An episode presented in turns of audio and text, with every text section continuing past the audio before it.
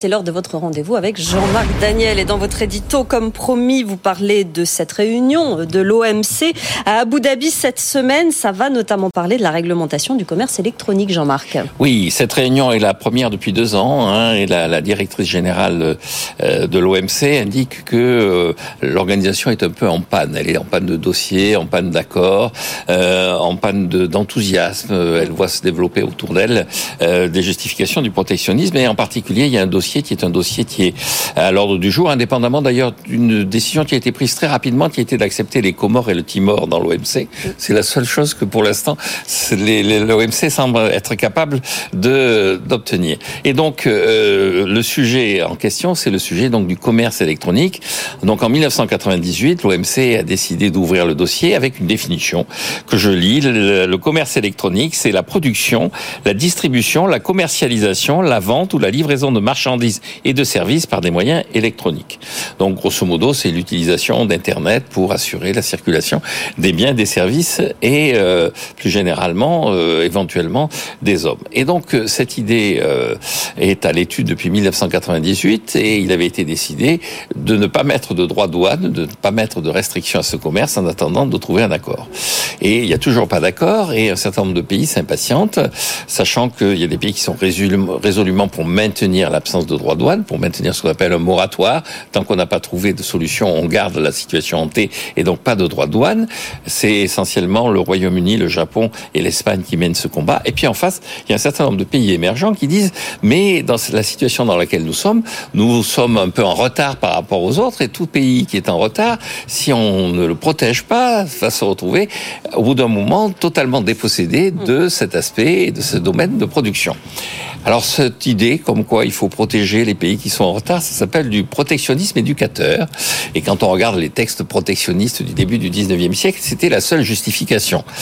Et j'insiste là-dessus parce que beaucoup de justifications du protectionnisme en Europe occidentale est plutôt un protectionnisme conservateur. Il ne s'agit pas de permettre à des gens qui vont émerger de se constituer une certaine histoire et des moyens de financement pour prolonger leur activité. Il s'agit de faire en sorte que des gens qui sont en déclin puissent organiser et éviter une accélération de ce déclin. Or, euh, ce que démontre la théorie économique, c'est que le protectionnisme, qui soit éducateur ou conservateur, c'est toujours du protectionnisme et c'est toujours le même qui paie, c'est toujours le consommateur. Or, vous savez que je suis très attaché au consommateur. Oui, donc, c'est lui, qui choisit. C'est lui qui choisit, c'est lui qui décidera. Et donc, qu'on n'essaie pas de perturber la décision du consommateur pas de protectionnisme, même éducateur. Merci beaucoup Jean-Marc Daniel. Allez, on fait un point Euronext tout de suite. Avec vous, les marchés. Une séance calme, Antoine. Petite consolidation pour le CAC 40, mais le record, ce ne sera pas pour aujourd'hui. Non, sans doute pas, et pas les 8000 points. Pourtant, on n'est pas très très loin, 0,7, 0,8%.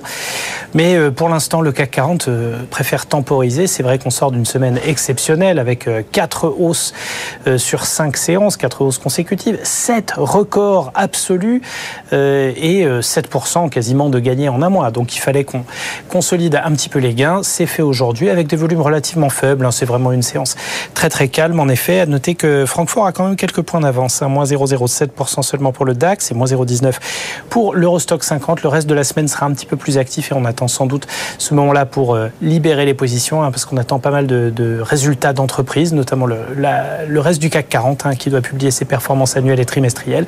Puis énormément euh, de statistiques hein, en provenance des États-Unis, de la zone euro. Donc on verra ça en cours de semaine. Pour l'instant, on s'allège autour de Carrefour qui perd 3% à 15,93 euros.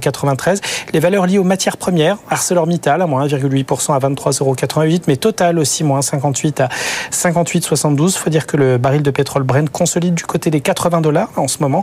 On a aussi le secteur bancaire qui est plutôt orienté à la baisse. Un BNP Paribas moins 1,45 à 55,57 ou Société Générale moins 1,7 à 22,11. On revient sur des valeurs un petit peu plus défensives. Thales plus 1,99 à 138,30. On a Eurofin Scientifique plus 0,8 à 58,50. puis, euh, bonne performance aussi de Sanofi, plus 0,6% à 90,27 euros. Safran, plus 0,54 à 194,06 euros. Le CAC, donc, moins 0,34, 7939 points. Et l'euro, 1,0849 Sandra. Merci Antoine Larigauderie. Allez, dans un instant, on est avec vous. Il y a beaucoup d'experts sur ce plateau. Et une question du jour, Sofiane. Eh oui, euh, on pose cette question. Faut-il limiter la durée de toutes les réunions au travail? Vous votez, vous êtes déjà très nombreux à avoir réagi à cette question. Tous vos commentaires, on vous lit pendant l'émission avec vous à bfmbusiness.fr et on y répond dans un instant avec nos experts. A tout de suite. Avec vous sur BFM Business.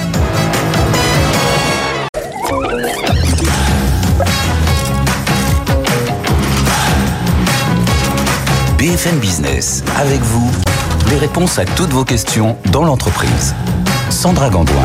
C'est très impressionnant. On est très nombreux sur ce plateau aujourd'hui, Sofiane? Énormément d'experts. Il y a une adresse à connaître pour poser les questions. Avec vous à bfmbusiness.fr, je vais essayer de vous lire en même temps et de pas étaler trop mes fiches comme d'habitude. voilà, exactement. On se fait de la place aujourd'hui. On est avec vous. On est ravis de vous retrouver. Nos experts aujourd'hui, Benjamin Cormeret, directeur général de Tête à Tête. On va parler d'expérience client. Bonjour, Benjamin. Bonjour. Merci d'être avec nous. À vos côtés, Marie-Éloi, présidente de Femmes des Territoires, Bouge ta boîte, Bouge ton groupe. On va parler de leadership féminin d'aide aux entrepreneurs. Et c'est important. Bonjour Marie, bienvenue. Bonjour. À vos côtés également, Sébastien Foy, président de Léonard Conseil, le recrutement, notre chasseur de tête. Bonjour Sébastien. Bonjour. Étienne Drouard est également sur ce plateau partenaire chez Hogan Level. On va parler de droit et aussi de cybersécurité parce que c'est votre spécialité. Bonjour Étienne. Et à côté de vous, Déborah David, avocat associé au cabinet de Gaulle Florence. Toutes les questions juridiques de droit social évidemment. Vous nous posez très vite vos questions. On commence par la première, Sofiane. Et oui, elle est pour euh, Benjamin Cormeret, notre petit nouveau d'expert euh, expérience client. J'ai créé une application mobile qui connaît un fort taux de désinstallation. Comment réduire cela? Benjamin. Alors, euh, effectivement, c'est lié à tout un contexte. Donc déjà, il va falloir s'intéresser aux raisons, de, aux frictions qui qui génèrent cette, euh, ce, ce, désengagement euh, des utilisateurs. Donc ça, ça peut être mis en place par des enquêtes, des études, du sondage. On va regarder les avis sur les stores. Euh, ça, c'est très important. Et puis ensuite, on va s'intéresser notamment à cette cible de personnes qui se désengagent en les interrogeant et en essayant de créer euh, un persona. Donc une sorte d'analyse euh, de, de, de, population cible pour comprendre pourquoi ces personnes se désengagent. Parce que s'il y a eu s'il y a des abonnements, c'est qu'il y a eu abonnement. C'est-à-dire qu'on a attiré et qu'après la promesse n'était plus là. Effectivement, il y a, il y a, une, il y a une marque qui l'a très bien compris, euh, qui est une plateforme de location Airbnb, mm -hmm. euh, qui euh, a engagé énormément d'utilisateurs euh, et qui a fait évoluer son application. La première fois qu'ils l'ont fait évoluer, euh, ils ont perdu pas mal d'engagement de leurs hôtes, puisque il y a eu euh, trop de trop comment dirais-je de, euh, de fonctionnalités qui ont disparu. Pour les réengager, ils ont tenu compte de leurs utilisateurs, ont créé des workshops avec plus de 3000 euh, utilisateurs.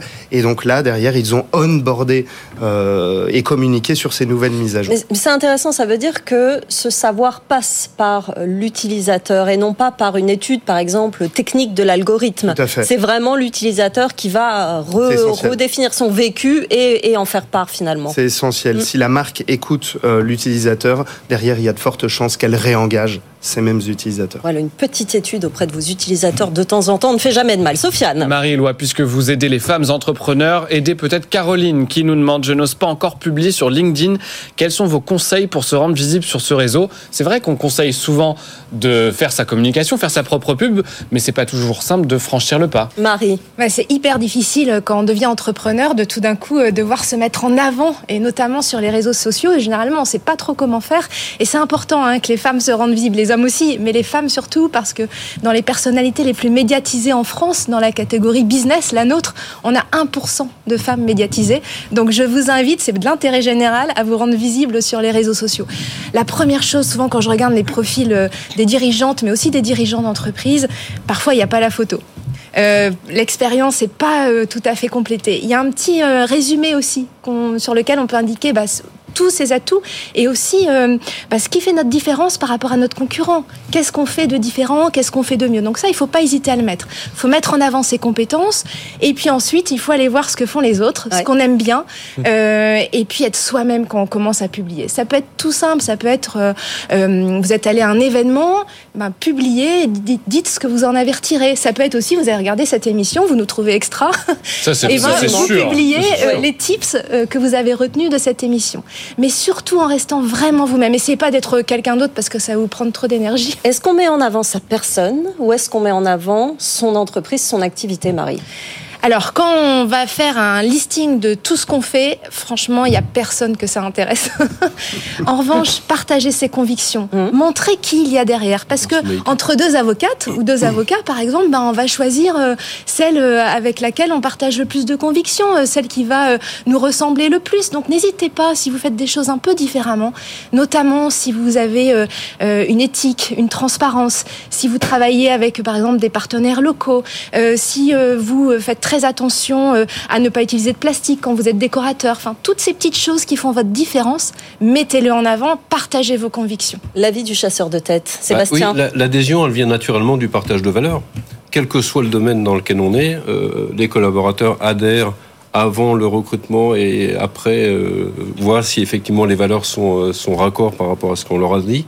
Et de toutes les manières, dans la vie courante, on, partage avec les gens euh, et on adhère avec les gens avec qui on partage des valeurs très naturellement. Il faut absolument le faire pour vous et pour votre business. Sofiane. Justement, gardez la parole, Sébastien Foy, s'il vous plaît, notre chasseur de tête. Pour répondre à cette question, j'envisage de recruter des athlètes après les JO de Paris. Est-ce une bonne idée? Moi, personnellement, j'y avais même pas pensé. Qu'est-ce qu'on leur fait faire et pourquoi?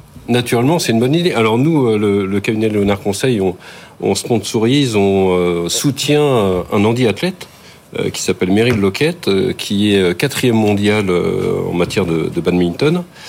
Donc voilà, donc là, il va savoir dans les semaines qui, qui viennent s'il est qualifié, mais de toutes les manières, la reconversion des athlètes, c'est quelque chose qui me paraît... Alors, on est beaucoup plus en avance aujourd'hui que ça l'était par exemple il y a 5 ou 10 ans. Euh, les athlètes aujourd'hui, euh, bah, avec les réseaux sociaux, avec un entourage qui s'est développé, parce que ils ont un préparateur mental, un ils ont au moins 4 ou 5 préparateurs différents, euh, et donc, et y compris des gens qui les soutiennent et qui leur disent, bon bah voilà, jusqu'à 30 ans, 35, 40 ans grand maximum pour certains footballeurs, euh, tu vas pouvoir faire ton métier, mais de toutes les manières, il faut te reconvertir. Mais en quoi c'est intéressant pour une entreprise de faire appel à un athlète? C'est justement parce qu'il a été visible ou c'est parce qu'il a des valeurs extrêmement importantes? On entend beaucoup parler d'athlètes qui créent leurs entreprises parce qu'ils ont des vraies valeurs. C'est des couteaux suisses.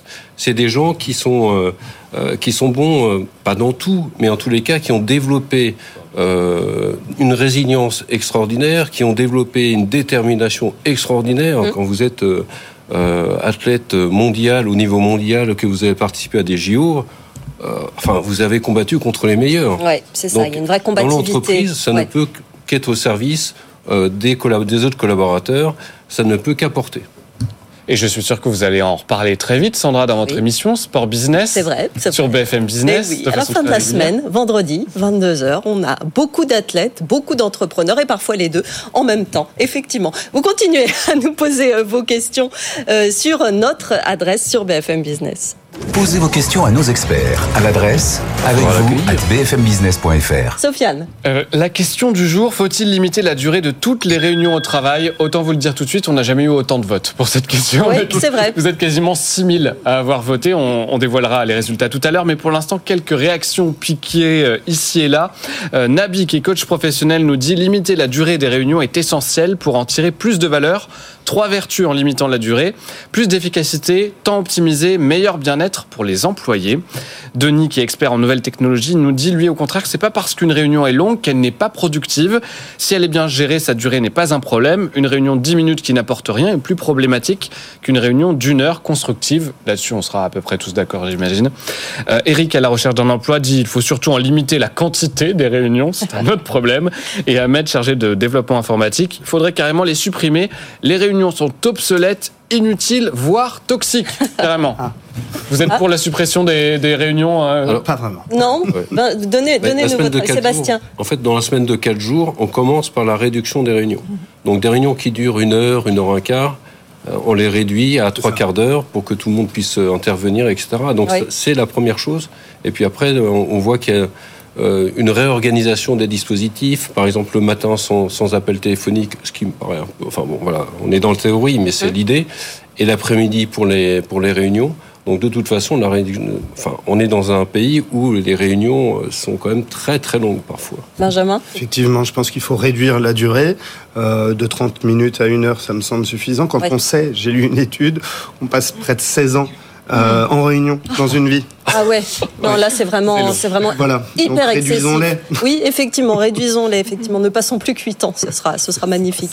Question suivante, Une Sofiane. question pour notre expert droit et cybersécurité, Étienne Rouard. L'entreprise où je travaille a subi une attaque informatique fin 2023 et toutes mes fiches de paie avec mon numéro de sécu et mes congés maladie ont été publiées sur Internet. Est-ce que je risque d'être piraté moi-même Étienne, situation de plus en plus fréquente. Alors, les attaques, elles alimentent des campagnes de phishing dans lesquelles on va se faire passer pour votre banque, pour un commerçant, et plus on va se présenter à vous en semblant bien vous connaître, plus vous pouvez tomber dans le panneau.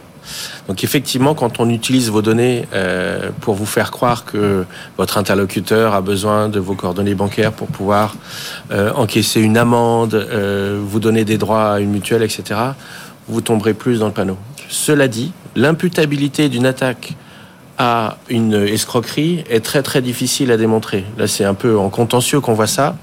C'est pas parce que vos données ont été piratées que pour autant la, la campagne de d'intox que vous allez recevoir où on se fait passer pour votre banque provient d'une campagne plutôt que d'une autre. Comment le savoir, effectivement. Mais de la même façon, euh, à qui la faute dans ces cas-là? Est-ce qu'on peut se retourner contre son employeur? C'est très compliqué. Alors, on pourrait se retourner contre son employeur si la faille était le fruit d'une grande négligence et qu'on peut démontrer un vrai préjudice. Par exemple, on sera tombé dans le panneau d'une escroquerie et on démontre un vrai lien de causalité entre une fuite de données et leur exploitation contre vous. Il faudra passer du temps et avoir les moyens de ce combat. Oui, c'est ça, c'est être sûr que ce sont les- ces mêmes données qui ont été piratées et que c'est passé par là, et puis même dans la temporalité, que ça vienne assez, assez vite après, finalement. C'est ça qu'il faudrait par exemple démontrer, Étienne? Exactement, et ça veut dire que on peut penser que les entreprises n'ont pas vraiment intérêt à améliorer leur niveau de sécurité parce que leur négligence est rarement sanctionnée. Ouais. En fait, elle est par d'autres biais, pas forcément par des contentieux, mais une interruption d'activité, la perte de confiance de leurs clients euh, et des récriminations, même si elles vont pas jusqu'au procès, font que euh, on, on se sort toujours mal de toute façon d'une attaque, même si on fait pas l'objet d'un procès. Oui, c'est la situation en ce moment. Sofiane Une question cette fois pour notre euh, avocate en droit social, Déborah David.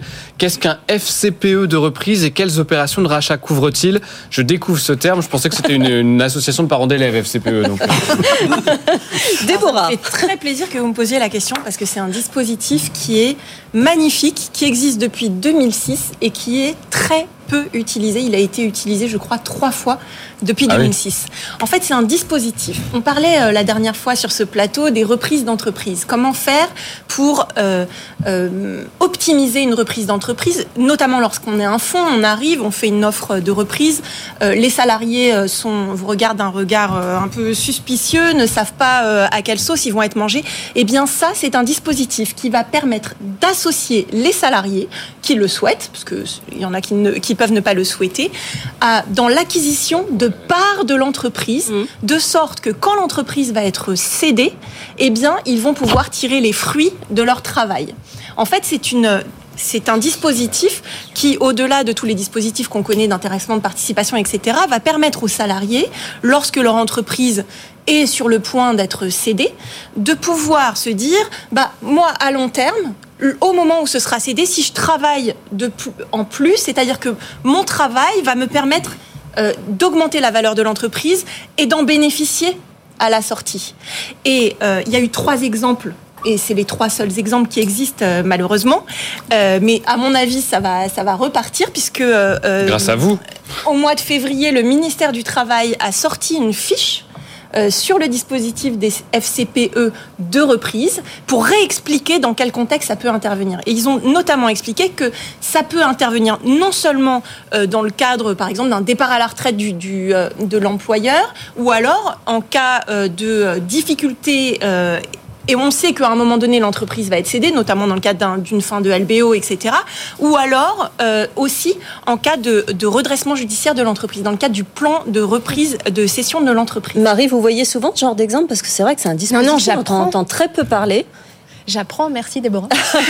alors, ce qui est intéressant, c'est qu'on voit les résultats aujourd'hui des trois entreprises. Ouais. Euh, alors, il y a la redoute au moment où ils sont passés euh, du euh, gros bottin euh, euh, dans les boîtes aux lettres, etc., digital. au digital. Eh bien, ils ont offert ce dispositif. En fait, c'est un dispositif qu'on met dans le PEE. Ça passe par le PEE d'entreprise. Ah ouais. Alors, les, les, les façons de sortir du dispositif sont très restrictives.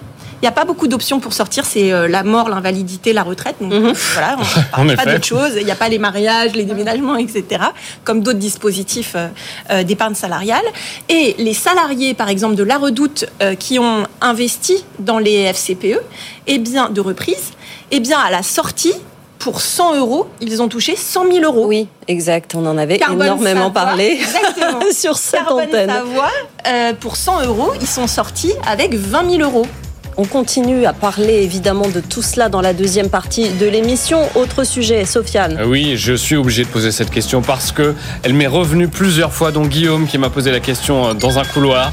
Les toilettes de mon entreprise sont constamment sales. Que peut-on faire? Qui est responsable?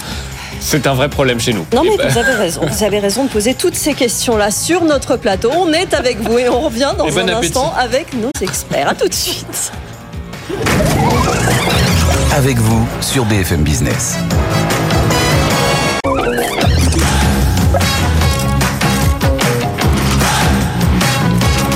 BFM Business, avec vous, les réponses à toutes vos questions dans l'entreprise.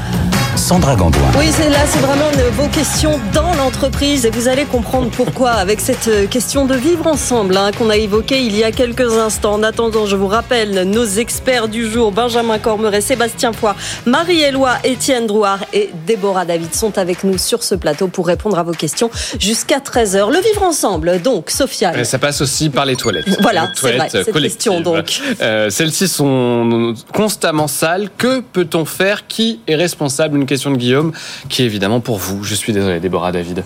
Est-ce que Oui, vous avez la réponse J'adore ce genre de questions. Euh, oui, j'ai la réponse. Bah, L'employeur, de toutes les manières, est responsable au sein de l'entreprise de la santé, de l'hygiène et des conditions de travail des salariés. Donc Oui. l'employeur, in fine, est responsable. Mais euh, il faut un peu faire euh, appel à, à la responsabilité de tous. Euh, alors, si c'est constamment euh, sale, ça veut dire que c'est pas nettoyé et que l'employeur donc ne satisfait pas à ses obligations. Mais ça peut aussi être sale parce que euh, les salariés se comportent un peu de façon non civilisée, Mmh. ce qui peut parfois arriver. Et à ce moment-là, c'est à l'entreprise, à, à l'employeur, de prendre des mesures aussi. Alors, pas seulement le fait de nettoyer, mais aussi de, De passer prendre- des messages, peut-être de, prendre effectivement des, des- des mesures pour faire en sorte que euh, ce, ce, euh, la civilité soit respectée euh, Mm. dans les locaux et notamment euh, en mettant des petites affiches, euh, merci de nettoyer derrière vous, etc. C'est un peu compliqué de- de- d'utiliser son pouvoir disciplinaire parce qu'en général on ne sait pas trop ce qui se passe dans les toilettes. Mais bon, Oui, effectivement. Mais c'est voilà. envisageable. En, théorie, on pourrait sanctionner un salarié. absolument. Sofiane, la question suivante. Une question de Salah qui nous écrit avec vous à bfmbusiness.fr. Je suis dirigeant d'une entreprise de consulting. J'ai décidé d'intégrer un établissement financier en CDI. Je ne sais pas si c'est possible de cumuler les deux ou est-ce que je devrais me retirer totalement de ma société ou alors euh, licencier tous nos consultants? Voilà, juridiquement, Déborah, effectivement, déjà à savoir si on a le droit de cumuler. Alors, non, mais c'est pas recommandé parce que euh, le problème, ça va être un Ah. problème de, de, de risque euh, en droit du travail parce que euh, des salariés, enfin des, des, des, des indépendants euh, qui, euh, qui deviennent salariés, bon, a priori, ça marche, euh, puisque là, on leur offre toute la sécurité. En revanche, le système inverse, c'est-à-dire des salariés qui deviennent indépendants, s'ils font exactement la même chose, s'ils sont sous le, la direction, l'autorité de l'employeur, s'ils gagnent une rémunération et qui sont soumis à, à des heures de travail équivalentes, etc., Ouais. là, ça marche pas parce qu'il y a un risque de requalification en contrat de travail, donc à éviter.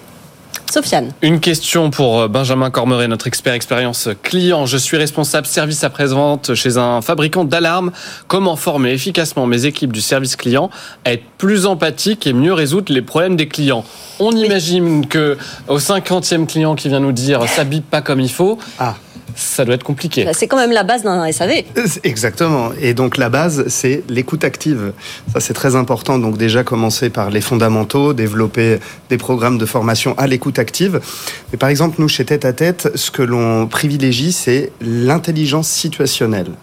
Eh oui. C'est quoi Et derrière ça, euh, c'est tout simplement euh, de s'intéresser au contexte. Il n'y a rien de plus irritant que d'appeler un service après-vente et de s'entendre dire oui, euh, mais la réponse est ainsi, c'est comme ça, je prends pas en considération vos émotions, Ouais. forte charge émotionnelle. Et donc ça, c'est un irritant. Et pour le gommer, nous, on a décidé de euh, s'intéresser aux émotions, de mieux les gérer et donc de former les collaborateurs par le théâtre d'improvisation on n'en fait pas des acteurs, il- c'est plutôt d'aller chercher leur talent et, et, euh, de, de mieux répondre aux, aux collaborateurs et aux collaborateurs au- à la plan. Aux clients. Une autre, euh, une autre alternative, c'est de responsabiliser et de rendre plus autonomes les collaborateurs en leur donnant un peu de, un peu de pouvoir. Je vous donne un exemple avec des assureurs qui l'ont mis en place et ça fonctionne très bien. En cas de sinistre, ce qui est un, un sujet à forte charge émotionnelle, ils permettent aux, aux- ils permettent aux collaborateurs euh, de débloquer euh, une certaine enveloppe euh, pour indemniser l'appelant, le sinistré, au premier appel. Ce qui fait que on évite tout un tas de process de, de, de paperasse. On répond mieux. Euh, en termes de service après-vente et puis on Et on répond pile ce que, Et ce que- répond ce que le client donc voulait entendre. on a fait preuve donc d'empathie. Mais est-ce que du coup on n'instaure pas un deux poids deux mesures quoi En fonction de sur qui on tombe au téléphone, bah on peut avoir euh, tout de suite l'enveloppe et puis sinon on l'a pas et puis il faut peut-être un peu en rajouter pour dire qu'on est vraiment très triste. Bon, il y, a- y y des outils qui le permettent. Je pense à l'assistance visuelle, par exemple, où on peut déclencher une visio à distance qui permet tout simplement de euh, prendre connaissance des, des dégâts et donc on évite euh, la tricherie. Mais c'est important, effectivement, cette, euh, cette écoute active dont, dont vous avez base. parlé euh, sur, sur ces situations. Eh bien, Sofiane. écoutez activement cette prochaine question, Marie, parce qu'elle est pour vous notre experte en leadership. Comment choisir ses partenaires et organiser son écosystème? Vaste question. Marie. Ouais, alors ça, j'imagine, ça veut dire euh, comment on travaille en local euh, au mieux, comment on arrive à trouver des partenaires avec lesquels travailler, donc un réseau euh, de partenaires de travail. Quand on se lance, du coup, Quand oui. on se lance, euh, par exemple, si on est graphiste, euh, trouver une personne qui va faire des sites internet, euh, avoir des personnes qui peuvent nous recommander avec lesquelles on peut travailler et vice versa. Et son écosystème, ça va être plus comment se rendre visible. J'imagine que c'est ça la question, comment se rendre visible euh, sur son territoire. Euh, pour les partenaires, vraiment, ça dépend aussi. Vous parliez tout à l'heure de, de valeur. Ça va dépendre aussi de notre valeur et de, la limite euh, qui est importante pour nous sur euh, la qualité du travail. Et moi, je recommande une chose, c'est euh, au bout d'une fois, s'il y a quelque chose qui convient pas avec un partenaire, déjà de lui dire très vite, ne pas attendre pour pas qu'il y ait de malentendu. Et si ça convient pas, changer. C'est comme le médecin, le dentiste. Quand ça convient pas, on change. Les partenaires, c'est pareil. Ils doivent avoir les mêmes valeurs que vous. Ça doit être la même confiance pour que le client trouve d'un bout à l'autre de la chaîne la même qualité de travail. Et après, sur l'écosystème, c'est important d'aller euh, dans les réseaux. Et euh, on parlait tout à l'heure des femmes. Les femmes réseautent peu. Elles vont pas dans les réseaux. Dans les réseaux mixtes, on n'a que 15-20% de femmes. Donc c'est important d'aller sur votre territoire, d'une part dans votre... euh, euh, dans un réseau professionnel, par exemple, si vous êtes dans le bâtiment, euh, la Fédération française du bâtiment, si vous êtes artisan ou artisane, euh, la Chambre des métiers, et puis un réseau de pairs, un réseau d'entrepreneurs De gens qui font exactement. qui ce que vous font, faites. qui sont, qui comprennent vos problématiques, Ouais. qui savent à quel point c'est dur, à quel point vous avez des, des ascensions et des descentes euh, quotidiennes, Ouais. et avec lesquels vous pouvez partager. Et des réseaux, il y en a plein dans les, sur les territoires. Et ce que je conseille, c'est vraiment d'aller essayer. Vous avez le droit à aller, aller une fois gratuitement, donc allez-y. Si vous vous sentez pas bien, Les chambres de commerce. Oui, les les chambres, chambres de commerce, oui, ça dépend de vos important. Tous activités. les Ouais. partenaires institutionnels, en fait. hein. Ouais, c'est ça. Et après, il y a vraiment ça, le côté euh, professionnel, institutionnel, et puis le côté euh, réseau de pairs. Allez-y, vous risquez rien. Au pire, euh, il se passe rien. Au mieux, vous faites des rencontres, vous, vous avez euh, vous décrochez des contrats, et des fois, c'est plutôt sur le long terme. Mais vous avez le droit d'avoir un essai. Et ensuite, il faut aller dans le réseau et là, vraiment le cultiver qui vous correspond le mieux. Et vous avez le droit d'être dans plusieurs réseaux. C'est comme ça que vous allez construire votre écosystème. Mais essayez. Et moi, quand j'arrive dans un réseau et que je sais pas à qui parler et, et je me sens un peu. euh, Ça vous arrive encore de pas savoir à qui parler, Marie-Éloi Ouais. je me sens l'intruse. Je vais toujours voir la personne qui est toute seule et je lui dis euh, Vous aussi, vous connaissez personne ici Ouais. Et du coup, bah, ça engage la conversation. Ouais. Et après, on sait jamais ce qui peut euh, euh, advenir de, de cette rencontre. Sofiane. Bon, là, vous commencez à vous connaître les uns les autres, donc tout va bien se passer, je vous rassure. Euh, une question pour vous, Sébastien Foy. Justement, on parlait des athlètes tout à l'heure, mais de façon plus générale, comment réussir sa reconversion professionnelle? Ah Quelques conseils. Alors, euh, il y a déjà des outils qui sont euh, des outils de reconversion qui sont donnés par l'État. Alors, je ne me rappelle plus exactement des, euh, de, de, de noms de. Enfin, on est accompagné, on peut être accompagné par euh, France Travail, on peut tout ce qui est institutionnel, il y a des outils. Euh, et puis après, nous, on a une, on a une branche à haut de placement. euh, mais qui est plus euh, destinée aux cadres dirigeants, euh, où on accompagne en fait le cadre dirigeant pourquoi? Parce que justement, le cadre dirigeant n'a pas eu le temps de faire vivre son réseau. Il a été pendant 20 ans sur une fonction. Il n'a jamais relevé la tête. Et puis d'un coup, euh, il est remercié. Ouais. Bon, voilà. Et donc, on l'accompagne pour le remettre un peu dans les, dans les réseaux, pour le, dans les dîners, dans les déjeuners, lui faire faire une forme, des formations qui, euh, pour compléter en fait son dispositif, lui faire faire en début euh, de module, enfin le premier module c'est un bilan de compétences, etc. etc. On se demandait euh, l'autre jour euh, sur ce plateau s'il valait mieux privilégier l'outplacement ou s'il fallait mieux euh, mettre en place un coaching. Quel est votre avis là-dessus? Le placement qu'on propose, nous, il est complet. Ouais. C'est sur 12 mois. Vous avez 5 modules. Un module bilan de compétences, un module formation jusqu'à 10 heures de formation, un module accompagnement individuel, c'est-à-dire une fois par mois, euh, euh, on accompagne euh, le candidat, et deux autres modules qui consistent à faire rentrer dans nos réseaux à nous, Mm. mais d'accompagner le candidat, euh, alors le mettre en, mettre en exergue sa- son expertise, donc il est DAF, euh, voilà, on, met, on le met en scène devant un panel de, de personnes qui sont susceptibles des, des employeurs, et puis également de euh, lors de déjeuner ou euh, de dîner d'affaires. Donc on l'accompagne vraiment euh, complètement. Le coaching, c'est restrictif euh, dans ce dispositif-là, Ouais. c'est un des modules. Oui, effectivement. Sofiane, Une question pour notre expert droit et cybersécurité, Étienne Drouard. Comment une petite entreprise peut se préparer aux cyberattaques? Puisque les attaques informatiques contre les mutuelles, avec 33 millions de personnes concernées par des vols de données, ne sont pas très rassurantes. Comment Étienne. dire? Eh bien, il n'y a pas besoin d'être petit pour bien faire ou gros pour bien faire. Euh, c'est vraiment une question de, de culture.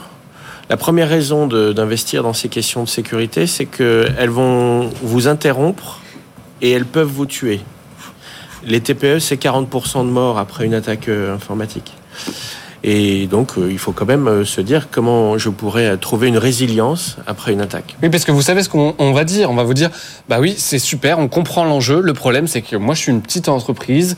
Eh ben, j'ai pas les moyens de, de me préparer à ce genre Mm. de cyberattaque. Si je prends le pack complet, bah, j'en ai pour, pour des milliers d'euros. C'est pas possible. Étienne, La chaîne a un maillon faible, c'est l'humain. Comment vous faites de la gestion des mots de passe? Et est-ce que sur les applications critiques de l'entreprise, les gens ont besoin d'un téléphone pour pouvoir avoir un complément d'identification par rapport à ce qu'elle tape au clavier Mm. Il y a tellement de choses qui arrivent dans le courrier électronique qui se déclenchent quand vous avez cliqué dessus sans faire attention et qui vont répondre, répandre pardon, un virus et une attaque. Passer à une double authentification pour qu'on puisse pas à distance prendre le contrôle d'une machine parce qu'il faudrait et le téléphone et l'ordinateur. C'est un premier niveau. C'est quasiment gratuit. Et en fait, euh, il faut déléguer ça à des solutions qui sont plutôt forfaitaires en se disant pour, pour combien j'en ai pour mon argent? Euh, L'hébergement, c'est de la sécurité. L'accès à vos applications critiques, en fait, le- la faille de sécurité sera toujours chez vous et rarement chez votre prestataire. Quand votre prestataire se fait attaquer et que vous êtes victime par ricochet, Oui. c'est quand même beaucoup plus rare que lorsque c'est vous qui êtes la victime directe. Les moyens, euh, une entreprise qui investit euh, 25 000 euros dans la cybersécurité, elle s'équipe très très bien. Euh, parce que c'est une question de logiciel, de- d'outils, mais qui aujourd'hui ne sont pas forcément très chers. En revanche, le diagnostic, il faut mettre un petit peu d'argent dans le diagnostic. Parce que c'est là que vous saurez si euh, vos investissements, euh, vous allez les cibler euh, suffisamment. mais évaluer effectivement en fonction de, de la grandeur de sa structure, et c'est bon de savoir qu'il y a effectivement plusieurs degrés de, de, de protection dans, dans un premier temps. Continuez à réagir et à nous écrire sur BFM Business. Envoyez-nous vos questions par mail, SMS ou en vidéo. Sofiane, Eh bien oui, faites comme Victoire qui nous a écrit à l'adresse avec vous à bfmbusiness.fr. On ouvre donc notre boîte aux lettres. Elle nous dit Je suis étudiante en marché financier. J'ai pour projet de partir vivre en Asie ou aux États-Unis. Je suis en stage dans une banque américaine qui va se convertir en CDI. Mais j'aimerais renégocier avec eux la possibilité de partir dans l'un de leurs bureaux à l'étranger dans un futur proche. Je ne sais pas comment aborder le sujet. Est-ce que vous avez des conseils? Alors, Ça peut être un sujet délicat. Sébastien? Euh, Soyons simples, il faut communiquer. Ouais. voilà. Déjà, communiquer, aller voir son manager et puis euh, lui expliquer tout simplement le, le, projet qui est le sien.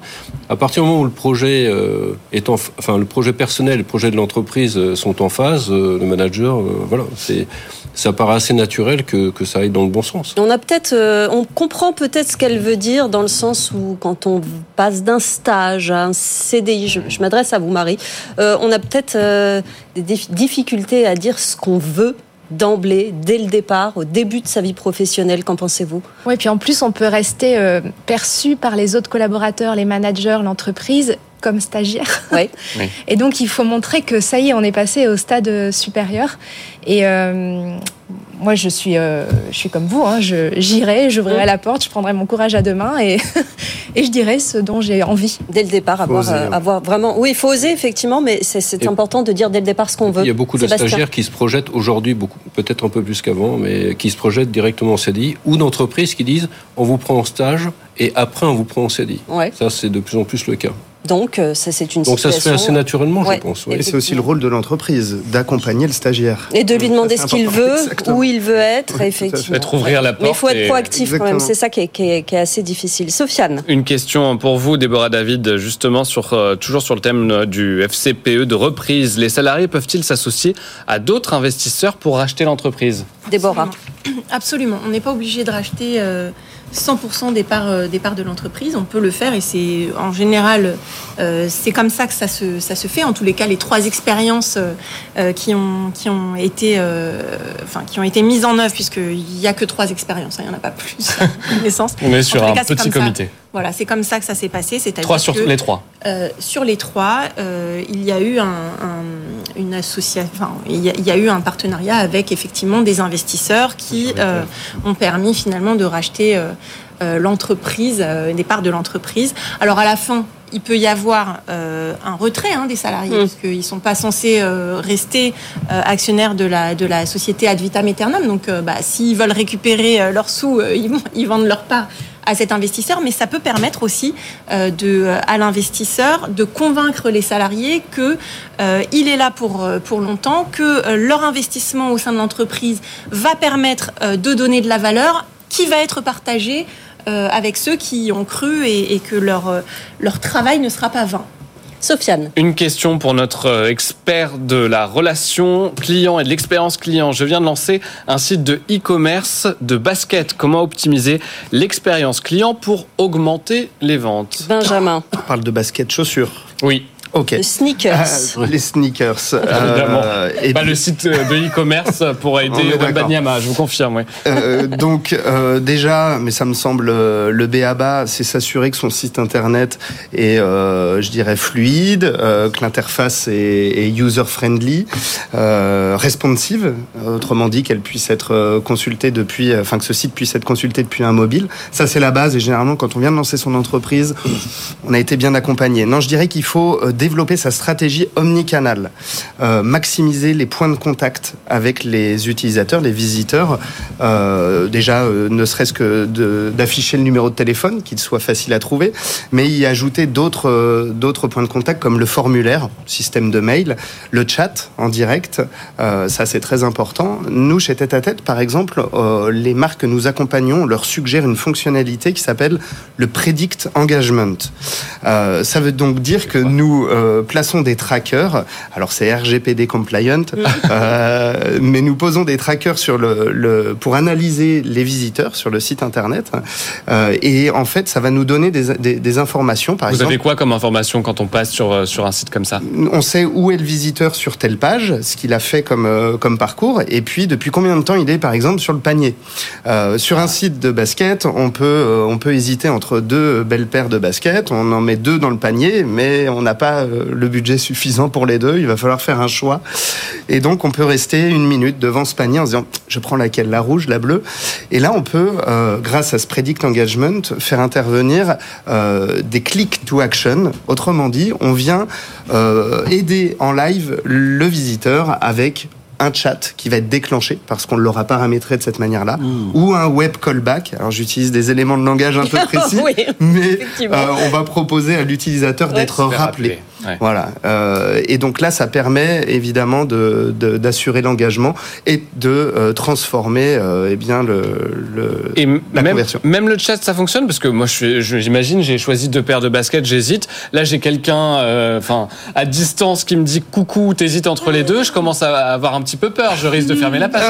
Ah ouais, moi Ça aussi. effraie hein. pas les clients. Non, ça, ça les effraie pas en fait. Euh, Aujourd'hui, les, les clients sont plutôt euh, à l'aise avec euh, avec ce parcours aider, digital. ouais. Exactement, il y a une façon d'approcher en disant moi perso j'aurais pris la rouge. Non, non, on n'approche pas de cette manière-là, mais plutôt en lui posant une question et, euh, et ça et ça se passe très bien et on, con- on converse 30% de plus grâce Ah oui. euh, au d'engagement. l'IA peut aider justement nos... Alors, l'IA, oui, mais avec le bon dosage, je dirais que sur une approche un peu intrusive comme celle-ci, on va privilégier l'humain. Ouais, D'accord. parce que là, effectivement, il faut quand même être très précis dans l'approche du, du consommateur euh, qui ne doit pas se retrouver un petit peu menacé par la situation, C'est ça. finalement. C'est ça. Donc, euh, avec beaucoup de tact. Et puis, on n'a pas, on a, on n'a pas d'informations sur cette personne. Attention. hein. Euh, on sait qu'il a visité et que c'est un, c'est- l'anonymat est préservé.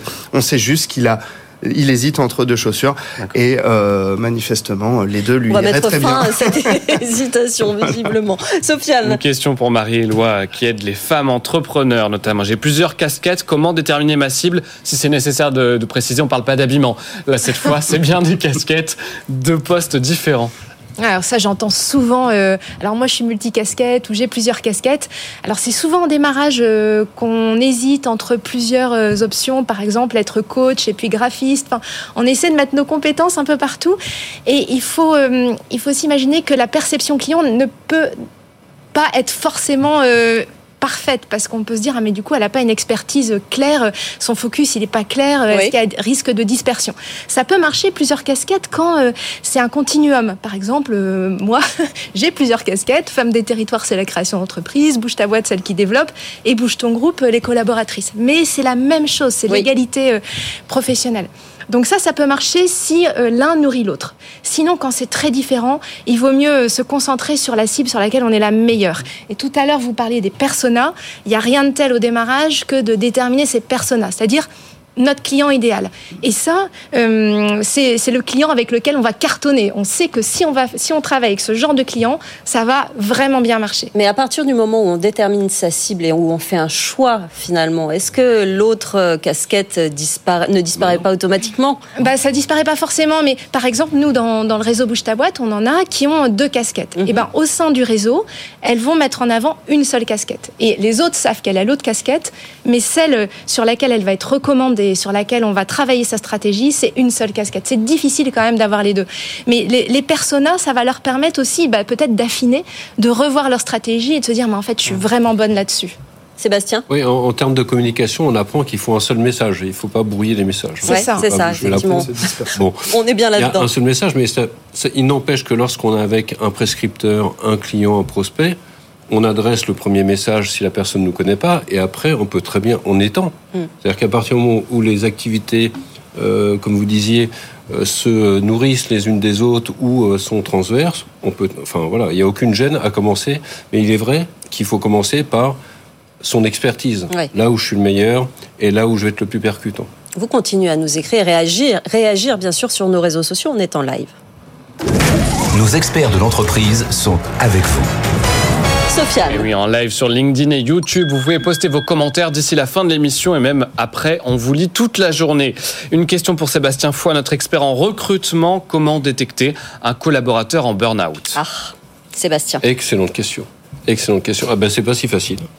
Il faut être attentif. Alors après, dans certaines sociétés, vous avez euh, des dispositifs pour détecter la charge mentale euh, ou la santé mentale des collaborateurs. Donc avec ça, effectivement, vous pouvez euh, savoir euh, détecter les burn-out ou en tous les cas des surcroîts de travail euh, ou de problèmes à la maison ou des choses comme ça.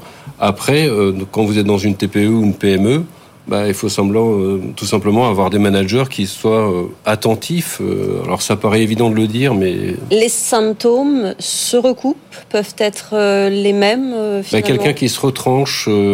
Mais j'ai envie de vous dire, c'est comme euh, lorsque vous, quand vous avez des enfants, euh, vous êtes attentif euh, au harcèlement scolaire, par exemple. Mm. Eh ben, il s'agit d'être là, de détecter des signes, de voir si le collaborateur sort des groupes, ne parle plus, parle moins, arrive en retard. Bref, s'il y a des changements ou des ruptures dans les habitudes, Mm. là, il faut quand même commencer à se dire qu'est-ce qui se passe. Et donc, à partir de ce moment-là, ce que je disais tout à l'heure, rien de tel que la communication et d'aller vers l'autre et de lui dire Mais est-ce que tout va bien chez toi Euh, Voilà. Mais prendre en considération de ne pas faire l'autruche, évidemment, parce que sinon ça Mais va, bien sûr, ça va bien sûr. prendre euh, Changement voilà, de comportement, une ampleur. Oui. Changement de Oui. comportement, tout à fait. Sofiane, Une petite dernière question pour vous, Étienne Drouard. J'ai du mal à obtenir des budgets pour recruter des informaticiens. L'heure est à l'externalisation. Comment justifier de nouvelles dépenses face aux cyberattaques? Comment on va convaincre justement d'y aller? Étienne, Euh, ça coûte moins cher de se préparer que de subir. Ça prend moins de temps quand on est préparé. Et puis, euh, le, ratio d'investissement dans la sécurité par rapport au, au risque ou à la surinfection que vous évitez, il est très positif en fait. Quand vous mettez 100 euros dans la cybersécurité et quand vous les mettez pas, le coût d'un incident va vous coûter trois fois plus cher Mm. si vous n'avez pas euh, préparé. Donc, vaut mieux prévenir que guérir. quoi. Ouais. C'est l'argument financier qu'on peut avancer. C'est ça. Et définir un retour sur investissement face à un risque potentiel. La question, c'est pas euh, si vous allez subir une attaque, mais quand. Et dans les scénarios où on vous a détourné de l'argent, où on vous a bloqué avec un ransomware qui a crypté tous vos fichiers, il vous faut plusieurs semaines pour vous rétablir et vous n'avez pas la trésorerie. Euh, donc il faut se dire, c'est quoi euh, les 15% de mon chiffre d'affaires que je perdrais si je devais perdre un mois et demi? D'activité à cause d'une attaque cyber voilà, c'est peut-être mettre en place juste deux chiffres, l'investissement, et si on ne le fait pas, voilà ce qu'on va perdre. Les, des- Ouais. C'est ça qui parle le plus, évidemment, quand on n'a pas, quand puis on veut vous- pas donner les budgets. On croit souvent aussi que parce qu'on est petit, on n'intéresse pas les pirates. Mais au contraire, c'est Mm. tellement rentable en On fait de, mettre, voilà, de mettre Mm. des hameçons et de, et de- trouver des victimes que c'est pas parce qu'on est petit que, que c'est pour les autres. La prévention, effectivement, on le dit très souvent dans cette euh, émission face aux cyberattaques. C'est l'heure de répondre à la question du jour, Sofiane. Et oui, notre question a- aux plus de 6000 votes. Merci d'ailleurs de votre fidélité à ce rendez-vous sur les réseaux sociaux. Faut-il limiter la durée de toutes les réunions au travail? On a bien dit toutes eh bien, vous dites oui quand même, très très largement. Il n'y a pas de débat. Sur LinkedIn, c'est 89% de oui. Et sur X, 87%. On est du coup sur le même ratio. hein. Vous voyez, le- si vous êtes à la télévision, le rouge est tout écrasé. 11% et 13%. Faut en finir avec les réunions. Finissons-en, effectivement. Terminé. 16 années dans une vie, c'est beaucoup trop long, on l'a déjà dit. Euh, la question de demain. Et oui, parce qu'on reste sur la thématique faut-il en finir ou pas Et cette fois, une question euh, qui est liée à l'actualité aussi hein, et à, à cette réforme du marché du travail. Faut-il supprimer les ruptures conventionnelles? Une question qui fait débat, hein, notamment pour arriver au plein emploi. Il y a eu cette question euh, notamment mise en avant euh, au gouvernement avec un rétropédalage euh, récemment. On va voir ce que ce qu'en pensent nos experts et nos téléspectateurs. Et Déborah n'a pas du tout l'air d'accord avec cette option. On y reviendra euh, effectivement quand on aura euh, le temps effectivement de parler de, de cette question. Merci à Benjamin Cormeret, Sébastien Foy, Marie-Éloi, Étienne Drouard et Déborah David, nos experts aujourd'hui. Merci d'avoir répondu à toutes ces questions. On continue de vous recevoir tout au long de la journée à cette adresse, Sofiane. Avec vous à bfmbusiness.fr, vous nous écrivez tout l'après-midi, Ouais. on est derrière nos écrans et puis on vous répond. Et on se retrouve à, à midi, évidemment, euh, sur BFM Business demain. Passez une très bonne journée. Avec vous sur BFM Business.